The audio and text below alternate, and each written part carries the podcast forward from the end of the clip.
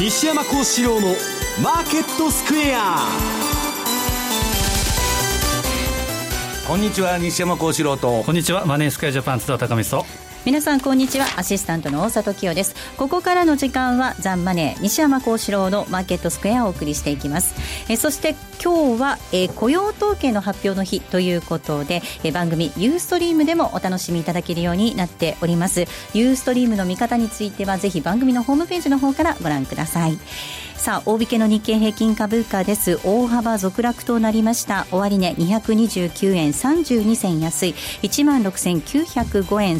36銭ということです西山さん、はい、あの大統領選挙不透明感が強まっているようですね、はいまあ、クリントンのメール問題から、まあ、クリントン財団に調査が入るとか言ってですねもうこれあの相場は完全に今米株もちょっとだらだら下げてるんですけど、はい、リスクリスクオフの相場になっちゃってますからまあそれでですね、まあ、仮にトランプがまあ勝てばですねまあトリプル安とアメリカね、えー、いう話も飛んでましてまあ今までまさかということで、はい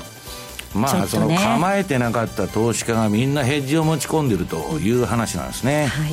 えー、そして為替です。ドル円がこの時間103円の1920といった動きとなっています。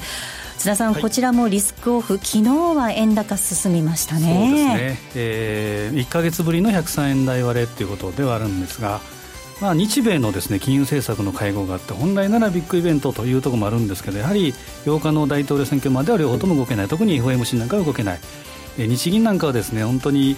やる気があるのかなというような 内容でしたけど。今実質テーパリングになっちゃってますね、ね、国債の買入額が減ってね。どんどんトーンが下がってで、ね、まあ、任期中にはできないであろうというふうな発言もされてるとい。うことで、はい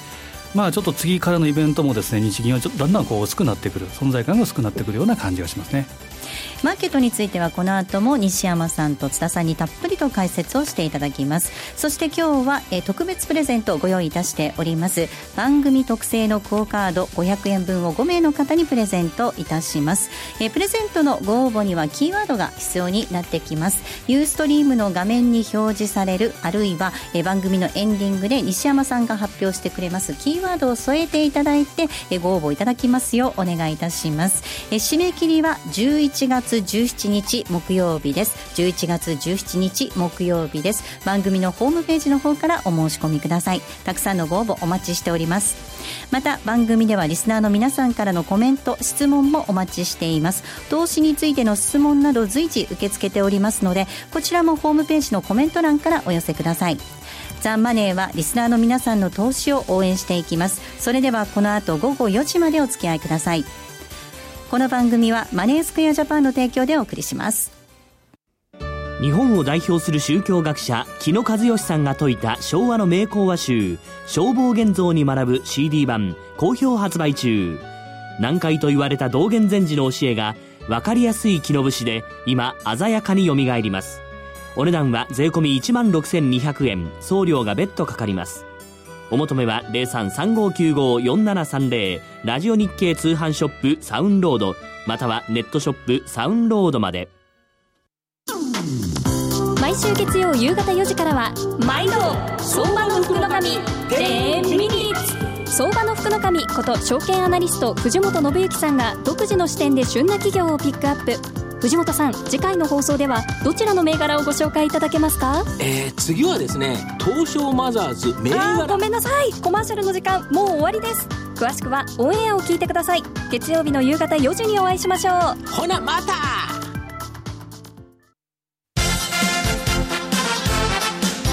Today's Market。 Today's Market です。まずは主な、えー、今日のマーケットから振り返っていきましょう。えー、 Today's Market。まずは今日のマーケットを振り返っていきます。えー、大引けの日経平均株価、えー、先ほどもお伝えしましたが、大幅続落となりました。終値は229円32銭安い、16,905円36銭でした。そしてトピックス21.40ポイントのマイナスです。1347.04。東証一部の売買高概算で20億、えー、5600 881万株、売買代金2兆3564億円でした。東証一部の値上がり銘柄数が395、対して値下がりが1512、変わらずは79銘柄となっています。業種別の騰落率見ていきますと、今日は33業種のうち、え2業種のみがプラスでした。水産と非鉄のみ、この2業種のみプラスとなっています。残る31業種マイナスとなっているんですが、下げ幅大きかったのが輸送用機器、保険、海運となっています。東証一部で今日新高値となった銘柄は30銘柄、一方新安値となった銘柄は36銘柄ありました。えー、そして東証一部の売買代金のランキング確認しておきます。東証一部の売買代金のランキング。こちらはトップが、えー、トヨタとなりました。2位が任天堂、そして3位に三菱 UFJ、4位ソフトバンクグループ以下 KDDI となっています。えー、引け後に決算を発表したところ、まずは DNA からご紹介していきます。えー、第2四半期の決算発表しました。えー、DNA2432 です。今年4月から9月までの決算。えー、売上収益が1年前に比べまして2.2%増の765億円。営業利益33.7% 7%増152億円、えー、税引き前利益26.2%増の151億円、四半期利益が64.8%増の116億円ということで、えー、大幅増益となりました。DNA 今日の終値です。2432です。えー、こちらは10円安の3、えー、3175円となっていました。そしてもう一つ、鈴木も見ていきたいと思います。こちらも同じく第二四半期の決算を発表しました。えー、売上高1年前に比べまして3.6%減の1兆4989億円、営業利益14.3%増1155億円、経常利益8.7%増、えー、1218億円、そして四半期純利益26.4%増の999億円でした。えー、また通期の業績見通し、えー、利益のみ情報修正となっています。えー、通期の利益予想情報修正となりました。営業利益従来予想1800億円を見込んでいましたが、えー、2000億円に、経常利益は1850億円を見込んでいましたが、2100億円、そして純利益930億円見込んでいましたが、1450億円に情報修正です。インド、ヨーロッパでの業績向上や投資有価証券売却益を計上したことなどにより、前回の発表を上回ったということです。また、中間配当なんですが、直近の配当予想より2円増やしまして、17円とするということです。中間配当15円を予想していたんですが、17円を実施するということです。えー、鈴木7269終値です。今日は79円安の3574円となっていました。そして、為替の動きも確認しましょう。えー、ドル円この時間103円2022です。ユーロ円が114円の5359、ユーロドル1.1098での動きとなっています。えー、では、えー為替市場、そしてマーケットのポイントについて津田さんからです。はい、お願いいたします。はい、えー、まあこれからの注目というのは何といっても、えー、8日のアメリカの大統領選挙。で、今晩雇用統計があるんですけど、ちょっとこの、霞んでしまってるような、まあ、サブイベントみたいな形になってますけど。サブイベント。まさにあの、風雲急を告げるきっかけとなったのが先週、まさに1週間前ですか、28日。えー、ビッグニュースが入ってきました、はい、でここでまさかの October surprise となりうるような、えー、ものが出てきた。これは28日のニューヨーク時間の終盤に FBI がこれ別件の捜査線上に上ってきたということですけど、ヒラリー・クリントン氏の使用メールの存在を改めて確認して、まあ、再捜査というか、正確にはですね改めてこの問題を見直すという発表をしたと。で、この発表を受けて、えーまあ、第3回のテレビ討論、10月19日、えー、以降ですね、10ポイント以上話されていた、えー、支持率、これが急接近して、で1ポイント逆に、えー、トランプ氏が上回っていると上回って、まあ、この辺この辺はですね、行ったり来たりというのがありますけれども、まさに9回裏に猛追するような、そういう動きになってます。まあ、その9回裏というと、昨日くしくも108年ぶりのワールドシリーズ制覇したシカゴカブス、まあ昨日はすごかったなと、私もリアルタイムで見てたんです、あの、えー、あの一級速報で見てたんですが、まさに、えー、大統領選挙も残り4日となって大接戦の様相になってます。で、野球に例えると、トランプ氏がクリーンヒットとか逆転ホームランで、これだけ上げてきたということじゃなくてですね、えー、ピッチャーのヒラリーがですね、冒頭フォアボール、デッドボール、まさにあの押し出しでですね、自滅で、えー、本当に、えー、そういった格好になっていると。で、まさにあと、まあ、4日となったトランプの方はですね、打席でですね、黙って、待ってればいいわけですから、まあ、振って、例えばいらんこと言って、また支持率下がってしまったら、これはどうしようもないということですから、えー、あと4日、いかにこう黙るか、もうね、なんか討論しちゃうと大変ですもんね、討論会でもですね、ね。とにかく抑え倒せ、自分に言い聞かせるようにですね、言ってるみたいですから、あの人は打たれ強いですよね、打たれ強いですね普通の政治家なら、あれだけ言われたらやめてるんですけど、あれ、政治家じゃないですから、ね、強いんですよね、失うものがないんですね。打たれ強いっていうのがトランプさんの魅力なんでしょうかね。で、えー、その試合の球審は、甲骨感で知られる FBI コミ長官。これが、2013年にオバマ大統領が指名して、もともとは共和党系の弁護士と。共和党ですね、7月に。FBI 共和党多いんですよね、結構。で、オバマ政権で共和党の FBI 長官っていうのは珍しいと思うんですけど、はい、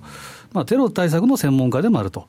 で、ある報道によると、このコミ長官はメールの存在にかなり以前から、えー、まあ、してたと。まあ、数週間ぐらい前からあったと。で、それを出すかどうかっていうことを逡巡した。で、古巣の司法省からもそれはちょっとやめといたほうがいいというふうに言われたところが、やはり正義感といいますか、まあ、後世にお目を残したくないということもあったようですけど、まあ、自己保身もあるんでしょうね、まあ、だから後でトランプが訴えたときに、FBI 隠してたっていうことになるとまずいと。ねはい、で、まあ、60万件、約65万件ですか、全体のメールの中から数千件をまあ相当して、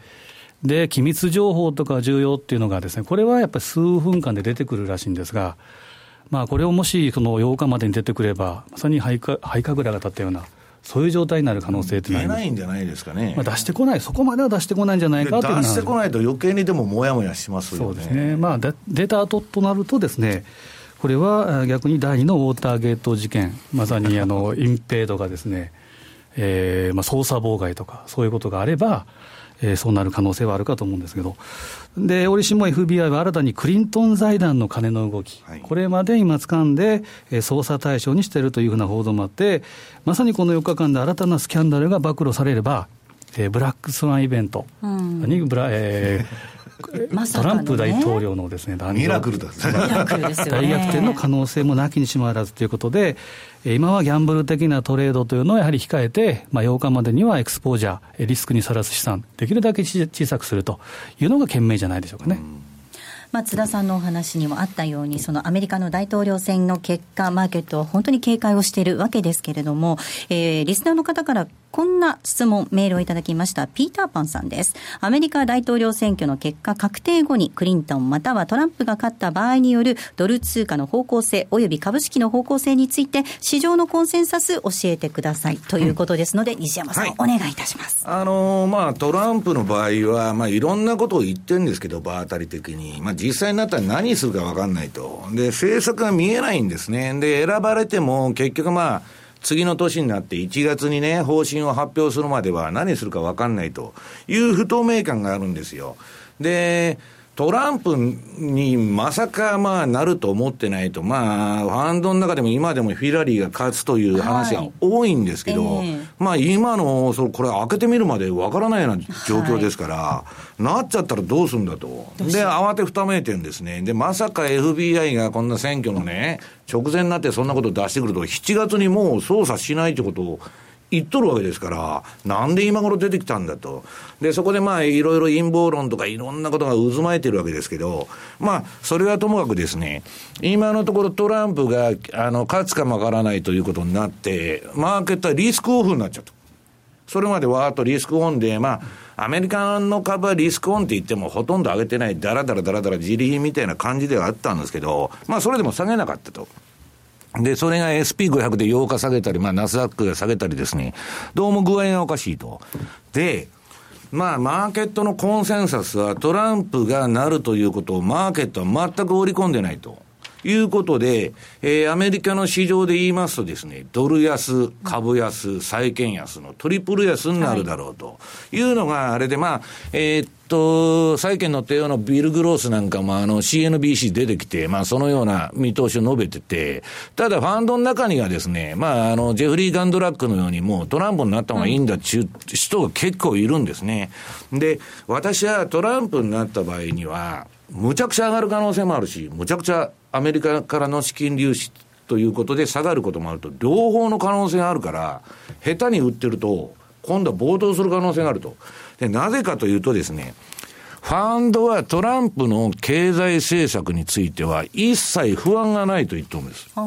で、彼は不動産屋というかですね、ゴルフ場だとか、カジノとかホテル経営者ですから、はい、自分の事業で損するようなことをやるわけがないと。だからまあ、利下げ、あの、利上げしないとかね、今度はするとか、コロコロコロコロ言うことは変わってんですけど、金利なんか過激に上げるわけがないと。で、彼が言ってたのは、金利も上げないわ、アメリカの国債はヘリコプターマネーで、えー、印刷して、あの、全部買えと、国が。ヘリコプターマネーみたいなことを言っとんですよ。で、まあそこまでやるかどうか別として、金利はとにかく上げないと。で、えー、一方で財政出動の方は、えー、メキシコとの国境に、トランプウォールつって万里の長城みたいなの気づくと、これヒラリーの財政出動ヒラリーもするって言ってるんですけど、その何倍もの金額なんですよ。で、これはね、金利を上げずに金をばらまいたら、株は上げちゃうんですね。だけど、今のところ、全くその何するかわからないんで、はい、当初の反応はトリプル安になるんじゃないかと。いうふうに言われてるんですね、はい、津田さん、これどうでしょう、ビジネスフレンドリーな政策になっていくのかどうか、まあ、結果がね、まだ見えてない状態で話するのもあれですが、ね、逆にあのヒラリー、まあ、民主党がですね、はい。えー、地滑り的勝利になった時も、これはあまり良くない、うんね、1932年以降、6回地滑り的勝利があったんですけど、そのうち4回っていうのは、S&P が3か月以内に2%から4%下げてるということもありますし、うん、あとクリント、えー、ヒラリーなんかは、えー、ジェネリック薬品ですか、はい、それを使えと。で、薬品価格をとにかく下げろ、国民皆保険というのが一丁目一番地ですから、はい、そうなると、えー、サイバー、えー、ごめんなさい、えー、バイオテックス、バイオテックとか薬品価格、この辺は下げていく、製薬会社にとっては非常に良くない。ということと、あと相続税、前回も言ったと思うん。ですが、65まで上げる、まあ、これは超資産、超富裕資産のところですが、そうなると、やはり、えー、一番いいのは、ヒラリーが勝って、えー、上院、えー、連邦議会選挙で民主党が、えー、ちょっとあまりよろしくないと、今の状態を保つというのが一番、えー、いいんじゃないかなと思うんですけどね、うん、あの西山さんあの、はい、ブレグジットの国民投票の時もそうだったんですけど、うん、この国民がまさかと思うような選択をしてしまう、その背景って、いや、だからね、あの SP500 が8月からな3%ほど下げとんで、もうね、トランプの勝ちだとか、まあ、過去のアノマリがいくらでも今出てるんですよ。で、私はね、今回の相場は過去のアノマリとかパターンなんか全く当てはまらないと。はい要するにですね、正常な金融政策とか資本主義が、えー、機能してた時代と、うん、今全然違うわけです。もう何でもあり、日銀見ててもどこ見ても何でもありの、もう出たとこ勝負になっちゃってるんで、うん、そうするとね、えー、っと、そのブレイクジットもまさかと、はい、いうことまさかと言われてるんですけど、うん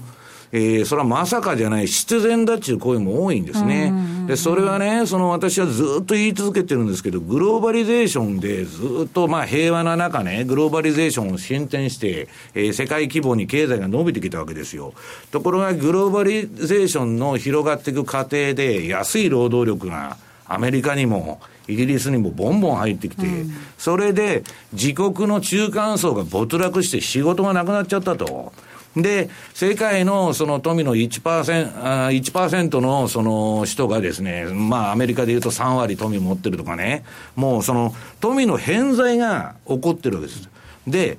富の偏在というのが起こったときに、株式市場というのは危機的様相を見せるんですね。やっぱりその、あ、中、資本主義というのは皆さん中間層がいないとうまく機能しないんです。で、上何パーセントで5%で、あと残り95%貧乏と。これはまずいということなんですね。で、その流れが、結局そのブレイクジットで出て、で、今ね、EU 離脱するという観測が出てる国も、まあ、どことは言いませんけど、結構出てきてるんですよ。それはもう全部根っこが同じなんです。はい、このグローバリゼーションの巻き戻し、はい、で、不満ばっかり溜まってるわけです。で、不満の象徴がまあトランプなんですけど、そういうね、ブレグジットとか、まあ、EU 離脱派の動きと、全く共通する現象が、このアメリカ大統領選挙でのトランプの大躍進なんですね。だから、それはね、トランプがその奇跡で出てきたとかいう話じゃなくて、その背景には、その、まあ、一般大衆のですね、ものすごい不満が、まあ、彼を押し上げてると。だから、めちゃくちゃなことを言うほど人気が出るという、まあ、ポピュリズムですね。そういうふうになっちゃってるということなんですね。うん、津田さん、これ一般大衆の不満高まっていて、どんどんどんどん内向きになってくる。例えばスコットランドとかもそうだし、スペインのある一部地域もそうだったりとかしますもんね。ねまあ、あの本当にこれはおっしゃった通り、えー、ポコッと出てきたわけじゃなくて、うん、本当に必然で出てきた。やはり、まあ、あのその前だったら民主党でいうと、バーニー・サンダース、これが出てくる、えー、土壌っていうのも、当然、若者が、えー、親世代ほど収入が、えー、得ることができない。学費が高すぎて大学に行けないと、はい、そうですね、はい、でその辺を、まあ、サンダースが、えー、ちょうど、えー、票を集めてるとい。うところですから、はい、やはりその辺はですね、まさに政治革命って言ってましたけど、うん、まあ、既存の政治にとにかく嫌気をさしているアメリカ国民がとにかくとにかく多いということなんでしょうね、うん、西山さん、なんか日本にいると、もう成熟社会で、明日がより良い社会になるっていうのがあんまりこう若い人たちの中にもないじゃないですか。でもそれって世界的に蔓延してるってことですよね。あの、このグローバルデフレーションっていうのは怖くてね、うん、えー、日本化するのをみんな避けたいんですよ。はい、だから FRB が利上げするっていうのも日本みたいになっちゃったら困ると、金利で調節したいっていうのは、まあ一方であるわけですね、どこかに。で、あの、結局ね、うん、何がリスクかっていうと、日本が仮にトランプがなった場合、日本みたいな国はどうしようもなくなる。はい、というのは EU っていうのはブロック化して EU で食っていくと、はい、でアメリカはナフタとかありますから、えー、えー、カナダだとかメキシコだとかそっちの方で食っていくと、はい、でアジアはまとまりが悪いんですね。すね。ただ、まあ、中国を中心にまあ、その、あるわけですよ、経済圏っていうのは。だけど、日本は、アメリカにも入れない、中国にも入れないみたいに、今、中途半端な TTP も宙に浮いちゃって、で、結局ね、トランプの経済政策は、彼は不動産屋だから、自分が損するような政策なんか絶対やらないと。そこは確かなんですけど、言ってることは自国優先主義の内向きですから、アメリカさえ良かったらいいんだと。アメリカさえ儲かったらいいんだと。なんで日本の防衛費をアメあ防衛をアメリカが負担しなきゃいけないんだと。そういう自国優先主義っていうのはね、結局ブロック化なんですよ。はい、で、アメリカっていうのは皆さん、その、世界で唯一鎖国しても食える国なんです。その偉大なるドメスティックカントリーと。だから何にも困らない。うん、ところが困っちゃうのは世界経済。アメリカが内向いて閉じちゃったら、これ自由貿易だとかなんだとか全部おかしくなってくるわけです。だからトランプのリスクっていうのは、うん、要するにそのブロック化、まあ経済がブロック化するという、まあ自国優先主義のリスクであり、まあそれはですね、アメリカにとってはいいんですけど、むしろ、世界経済にとってはすごいリスクになるということなんですね。11月8日、まあ、結果がどうなるのか見極めたいところですが、なんと11月9日水曜日のお昼ぐらい、東京時間でっていうことになりますね、また。どういうふうになるのか見極めていきたいと思います。ここまではテレズマーケットをお送りしました。毎日書道会常任顧問、書家関口俊宝さんの教養としての書道では、ただいま受講生を募集中。ビジネスに、教養に、国内外で活かせるコミュニケーションスキルに改めて字を学び墨と筆で書くことを通して書をあなたの自己表現の手段にしていきませんか？お申し込みお問い合わせは「ラジオ日経大人の書道」をインターネットで検索ホームページからどうぞ。植木康夫の王道投資銘柄ズバリ予想。年末相場は高いと思うならまだまだ間に合うこの銘柄が魅力的。仕込み時を失う前に植木さん注目の本命王道銘柄第2弾は好評発売中。DVD およそ60分。お値段は税込8640円。送料が別途かかります。詳しくはラジオ日経ネットショップサウンロードまたは電話0335954730まで。M2J トラリピーボックス。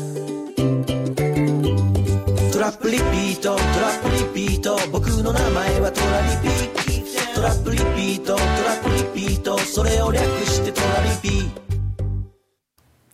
M2J トラリピボックスです。このコーナーでは FX 取引の考え方について、えリスナーの皆さんからいただいた質問をご紹介しながら進めていきたいと思います。えー今週もたくさん質問いただきました。ありがとうございました。まずはこの質問ご紹介します。社畜やめたいさんからいただきました。そうですね。ねえ、本当切実。私もよくわかります。現代の奴隷制度ですからね。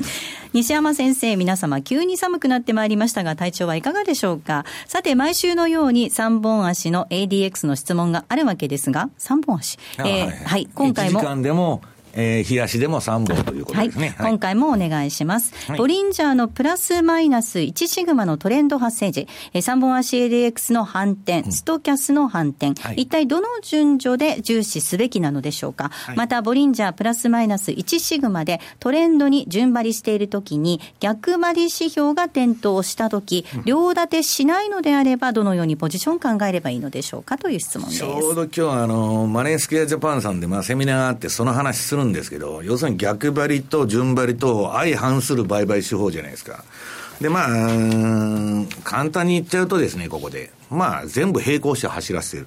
走らせてるっていうか、私あの、ラリー・ウィリアムズほどではないですけど、たくさんの売買手法を持ってる。はい。で、それがまあ3割ぐらいは公開してるんですけど、まだ公開してないのもたくさんあるんで、それはまあシステムトレーディングとかになると、まあコピーされちゃうと、あれなんで、いや、いいんですよ。出してもいいんですけど、それコピーして他で売る人がたくさん出てきますんで、まあやらないんですけど、あのーどういうふうにやってるかというとですね、まずあの、基本は逆張りも順張りもいろんなシステムがあって、全部走らしてるんです。走らしてるっていうのは、その逆張りもするし、順張りもすると。で、そういうやり方が一つと、あるいは、もう一つはね、アルゴリズム組んでシステム的にやる場合、例えば、3日の ADX の売買が当たってたと。ところが当たらなくなってきたり、まあ、例えば5ドルで当たったってけど、ドル円では全然ダメになってくると。そうするとですね、今のあの、アルゴリズム取引っていうのは、あの、ほとんどそうなってるんですけど、合わなくなったら、例えば順張り的環境から逆張り的、あるいはレンジに変わっちゃうとなると、システム切り替えるんですね。はいガラッと。で、そういうマルチ運用というのがあって、えーそれをやってるということなんですね。で、あと、その、まあ、し、あの、私は標準偏差は、その26日、あ、26のパラメーターで、えー修正平均 ADX は14っていうのは動かしてない。これも定点観測なんですけど、まあ、あの、いわゆる自動売買とかアルゴリズムだとか、そのシステムトレーディングと言われる機械で全部やらす売買っていうのは、一応3ヶ月ごとにパラメータを見直すんですね。その、合わなくなると、まあ若干修正するということをやってまして、で、うーんと、その発注、あ、発注の話はまたそっちですよ。えー、要するにですね、合わなくなると合うテクニカルを持ってくるというやり方が一つ。で、全部走らしてるっていうのが、えー、順張りも逆張りもですね、一つ。で、結局ね、順張りも逆張りもやった方が、それぞれにやった方が、ポートフォリオのバランスとしてはいいんです。はい。ええ。要するに、その、めちゃくちゃトレンドが出る可能性ありますから、えまあ年間2回ほどしかないんですけど、まあそういうふうに全部走らせてるということですね。続いての質問いきます。たまに相場がこっちへ振り向いてくれない予算からいただきました。えー、ADX の転換点売買をするために、1日の中で何時頃にチャートを見ているのでしょうか。えー、西山さんのようなプロの方とて人間ですので、まさか24時間中見ているとは思えず、では1日の中でどんな時間帯にチャートを見るようにしているのか、ぜひ教えてくださいといただきました。24時間起きてたら死んじゃいますんで。起きて見てるんじゃないですか？いえいえ大札さんみたいに24時間起きて1時間売買やってませんのでね。なんか大札さん連戦街道を歩いてるって、ね先週自慢されましたそよれがですね、あの、おっしゃったように相場とちょっと合わなくなって、今、含み損抱えてますね。あの、だからね、先週言ったんですよ、儲かってる儲かってるって言うから、はいストップロス入れてるのかって言ったら入れてないと。それは必ず負けると。はいい、うことで、まあ皆さん勝負は一回一回蹴りをつけないとダメだと。で、それはいいんですけど、えー、24時間起きてるわけにはいきませんので、えーっと、相場感というか、まあ相場見ながら、自動発注でない場合、これは、ファンドで3交代なんですね、昔から。だから、えー東京、ロンドン、ニューヨークと、まあ、常に誰かがカバーしていると、人海戦術なんです。で、一人で見てる場合は、まあ、その、皆さんそんなわけにはいきませんから、それはもう気づいた時にやるしかないんです。それは機械損失があるかもわかりませんけど、それはしょうがないと。で、あんまりまあ相場が動いちゃったらもう乗らないと。で、もう一つはですね、あの、今日これから紹介するんですけど、例えばストキャスティクスの533のフィルター付き逆張り売買。あれはですね、もうソフトウェアに組み込まれて、えーっと、シグナルが発生したら、ブローカーに直接発注できるという機能が、えーもうそうですね、かれかれ20年ぐらい前から、もうついてまして、は自動発注できるんです。だから、寝てても何日っても勝手に、あの、毎朝起きるとですね、なんだ誰が買ったんだこのポジションと、お前じゃないかってみんなに言われてですね、なんでこんな損が出てんだというのがよくあるんですけど、あの、自動発注してくれるんですね。で、まあ、あの、個人投資家の場合は、そんな慌てなくてもですね、えーっと、まあ、ちょっとぐらい遅れてもですね、まあ、気づいた時に乗っていくということでいいんじゃないかなと。んで、1日しか上がらない相場なんて大したことないですから、えーストップロスを置いて、まあ、それでついていくということだと思うんですけど。津田さん、これ24時間見れないからこそ、見られないからこそ、トラリピですまさに私ねの。立場から言うとそうなんですね。で、その網を仕掛けて、はいで、あとはもう一回チャートから離れましょうというのが基本では、えーあるあるんですがまあ、チャートはやはり気になります。私も見るのは、まず東京時間のスタートはい時、まあ8時、9時。で、あとはロンドン時間のスタート時、夕方の5時、6時。で、ニューヨーク時間の22時とか23時。で、夜中にたまに3時ぐらいにパッと起きる時もありますけど、まあ4回ぐらいえ注視して、で、それで、まあ、レンジを確認して、トレンドを確認してという感じになりますね。ですから、基本はですね、あまりやはり24時間とか12時間とか、大沢さん見るとですね、あまりよろしくないと思うんいや、ですね。大札さんほとんど寝てるらしいですけど、起きてる時はほとんど売買してると。9いうことらしい時ぐらい寝てるっていう噂が9 時半とか10時ぐらいに寝る。そういう方はやはりトラリピを仕掛けて、ぐっすり寝ると。ぐっすり寝てください。ニューヨークではあんまりね、取引してないんですけどね。さあ、セミナーのご案内がございますのでご紹介します。11月19日が埼玉です。そして11月23日、こちらは静岡での開催となります。えー詳細なんですが、ぜひ番組のホームページをご覧いただきまして、えー番組のホームページページの方からご応募いただきますようお願いいたします。11月19日土曜日が埼玉 TKP 大宮ビジネスセンターでの開催。そして11月23日祝日です。こちらは CSA 貸し会議室レイアップみゆき町ビルでの開催です。詳細番組ホームページご覧いただいてご応募いただきますようお願いいたします。ここまでは M2J トラリピボックスをお送りしました。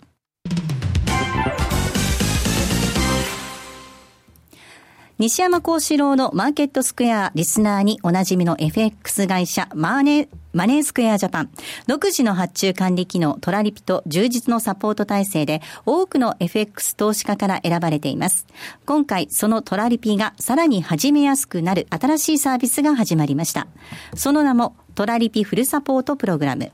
例えば200万円をトラリピで運用した場合のプランを考えてほしいといったご要望から、とにかくトラリピのことを何でも聞きたいといったご要望まで、マネースケアジャパンの経験豊富なコンサルタントがお答えします。これまでトラリピに興味はあったけれど、まだ始められていない方の第一歩、トラリピ専門のコンサルティングプログラムで応援します。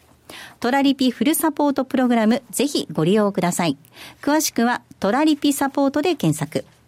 マネースクエアジャパンの取扱い商品は、投資元本以上の損失が生じる恐れがあります。契約締結前交付書面をよくご理解された上でお取引ください。金融商品取引業関東財務局長金賞番号第2797号。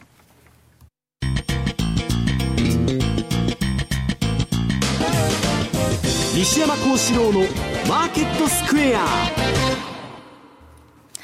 さあ、このコーナーではマーケットの見方について西山さんにいろいろな角度で教えていただくコーナーです。今日のテーマです。価格操作相場には逆張りが効くということでお話聞いていただきたいと思います。これもまあ、今日マネースケアジャパンのそのウェブセミナーでやるんですけど、まあ、先ほども、あまあ、言いましたように、まあ、順張りも逆張りもやってるんですけど、まあ、あの、順張りの問題点っていうのはですね、まあ、いかなる商品も、だいたい年間2回ぐらいしか大きな相場が出ないんですね。で、一発大きな相場が出ると2ヶ月ぐらい続く場合もあるんですけど、それでもまあ、仮に2ヶ月間ぐらいの大相場が、えー、ね、2回出たとしても、それで4ヶ月ですから、えー、後のほとんどの期間はですね、何もすることがないということなんです。で、えー、それでも昔はその年2回のトレンドに乗れば、大きな利益が発生して、うん、で、その世界の50品目ぐらいいろいろトレンドが出てる商品をやってれば、我々十分飯飯が食えたわけです。ところが、えー、昨今のまあグリーンスパンがですね、神様と言われる頃から、だんだん市場にトレンドが出なくなった。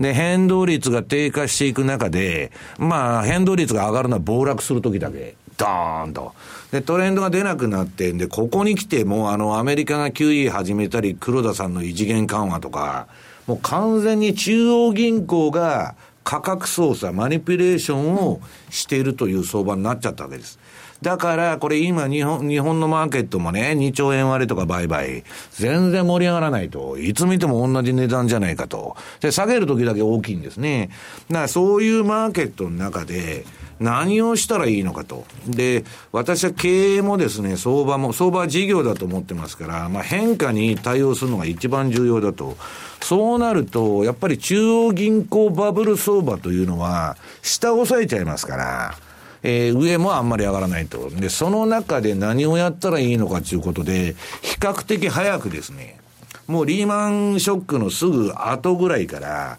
えー、それまで順張り比率が高かった運用を、逆張りを7割にしちゃって、順張りを3割にしたということをやってるんですね。で、その、えー、っと、順張りというのは、でっかいトレンドが出るわけですから、大きな値幅が普通は取れるんですけど、今取れない。なかなか。で、むしろ、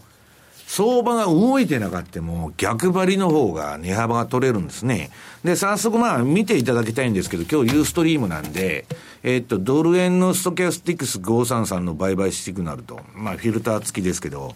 で、これね、いつでも言ってるように、200日移動平均の今下にドル円はいるんで、もう延々戻り売りシグナルだけに従ってるわけです。で、この S という矢印が赤いのが出てるとこは全部戻り売り。で、これまあ何回かやられてるんですけど、ストップロス食らってんですけど、まあ、その動いてない相場ですごく値幅が取れるんですね。で、それは、じゃあ、戻りを売ってどこで買い戻すかというと、その過去 X 日間の高値を戻り売るわけですから、えー、上ブレイクした時か、あるいはトレール注文をその出してそのまま流しとくか、あるいはこのストキャスティックス533の今度は買いシグナル。買いシグナルには従わないんですけど、手仕舞いだけ使うと。で、これまあ単純に手仕舞いだけこのストキャスのあのシグナルだけでやっていってもですね、まあかなりの値幅が取れるということで、今年はですね、あの、この転換点売買も先ほどから質問が出てるそうなんですけど、このストキャスの、えー、商いがすごく稼いでくれたと。で、次にはポンドドルの冷やし。これもですね、ちょっと痺れるぐらいいいとこでシグナルをくれるんですね。で、最も上がった時はもうストップロスですぐ切っていくと。直ちに切っていくと。いうことをやると、損失が少なくて、利益がすごく伸びるんです。で、こんなもんね、あの、青シグナルカーブフィッティングっつって持ってきてんでないんですよ。私は今年の3月の DVD でこれ取り上げて、ブログからレポートからずっとこれ載せてるんですけど、あの、決してその、後付けの材料で持ってきてんでなしに、その時その時のシグナルを出してるんですけどね。あの、よくシステムが合わなくなると、パラメータ変えようと533じゃなくて他の持ってこうとかうんぬんするんですけど、そうじゃなくてですね、これあの、どれも同じシステムでやってるんですけど、で、最適化も何にもしてない。はい、これあの、ディあの、レーンチのが作ったストキャスのオリジナルバージョンです。うん、それでやってるだけで、非常にうまく回るんです。だから、こんなもんね、市販のシステムで誰でもね、あのー、あの、どういうんですか、売買、まあ、指標見られるわけですけど、まあ、非常にうまく回ってるということなんですね。で、次はポンド円。これもですね、まあちょっと上げ相場の、えー、5月ぐらいの時に、えー、ストップロス何回か食らってるんですけど、うん、もうその後は、めちゃくちゃな値幅が、はい、このストキャスのシグナルに従ってるだけで、取れますね。抜けてるんですよ。はい、で、全部がうまくいくかって言ったら、それはそんなこともなくて、はい、まあ、ユーロドル。はい。まあ、これはまあまあかなと、いうことなんですけど、うん、あのー、ユーロドルはまあ、あのー、そうですね。でも、それ、これも悪くない。まあ、ポンドが儲かってるんですから、ユーロもまあ儲からないわけないんですけど、で、次はユーロ円。はい。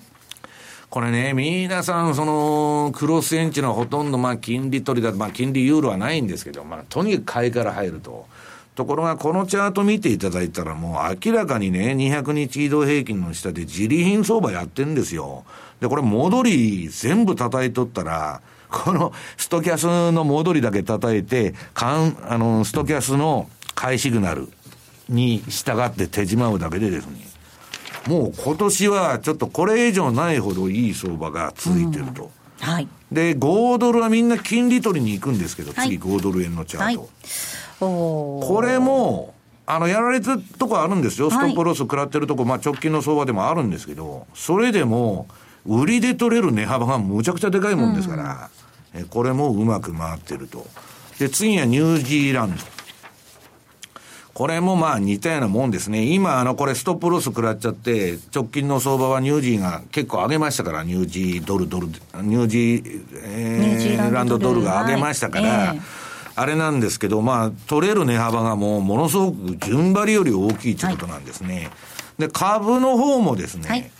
えー、悪くはないんですね。うんうんうん、で、まあ、要するに、まあ、ニューヨークダウ見ていきますニューヨークダウなんですけど、まあ、買いポイントとしては、今もう200日の上にいますから、はい、これはまあ、押し目買いしかしないんですけど。はい。割りそうですけどね。うん、で、もうこれね、200日今割りかけてるんですよ。うんうんで、これトランプになって200日割ってくると、はい、これは戻り売り相場になる、しばらく、うん、可能性がニューヨークダウは強くなってくると。はい、で、次にはニューヨークダウの週足。はい、実はニューヨークダウは週足が一番儲かるんですね。こんなもんでやってる人誰もいませんから。要するに週足の売買っていうのはですね、え大札さんみたいに1時間しかしない人にとっては、果てしない長い時間なわけですよ。もう気が遠くなるような時間軸で。これは、ニューヨークダウの買い場というのはね、これはまあ200週の移動平均の上でやってて、まあ、買い場も売り場もですね、いいとこを捉えて、まあ、あの、売りはしないんですよ、200日の売りだから。はい、ただ、手仕まいのポイントとして結構いいとこを教えてくれるというようなとこなんですね。はい、で、ダックスはですね、まあ、ほとんど平行相場で、まあ、あんまり上げも下げもしないんで、まあ、面白くないんですけど、まあ、これも悪くはないということです。で、日経平均。これは、あの、私は日経平均、あの、セミナー等でね、昨日もまあ、あの、横浜セミナーで言ったんですけど、このストキャスは使わないと。に、日経平均のみは RSI の、9日の RSI のシグナルで売買してると。ただまあ、あまあ、どっちにしたってですね、あのー、いい売り場とか、うんぬん買い場を示唆してくれると、シグナル自体はですね、いうことですね。だから、えー、今後もですね、中央銀行バブル相場は、インフレになってない限り、インフレにならない限り続いていくわけですから、まあ、あんまりトレンド相場っていうのは期待できないと。そうすると、順張りが機能しにくいと。いうことなんですね。で、あの、大暴落したら順張り儲かるんですけど、まだね、早い。その相場値はいつでも言ってますのに、うん、最後は一番上げるんで、まあ私はまだとどめが刺されてないのかなと、もうちょっと上げ相場が続くのかなというふうに思ってます。ここまでは西山幸四郎のマーケットスクエアをお送りしました。ラジオ日経ポッドキャスト。過去に放送した番組の一部やポッドキャスト限定の番組を iPod などの MP3 プレイヤーでいつでもどこでもお聞きいただけます詳しくはラジオ日経ホームページの右上にあるポッドキャストのアイコンからアクセス。競馬展望番組「うまきん3」ラジオ日経の競馬実況アナウンサーが練ったつもりの予想をお届けします。今日も絶好調氷川米田アナの大阪コーナー。中野アナのよく当たるらしい厳選一頭もお聞き逃しなく「うまきん3」はラジオ日経第一で金曜夜8時から。浜田節子です鎌田新一です。投資という冒険をもっと素敵にするためにマーケットのプロを招いてお送りする「ゴーゴージャングルマーケット」は毎週金曜午後4時から。お聞き逃しなく。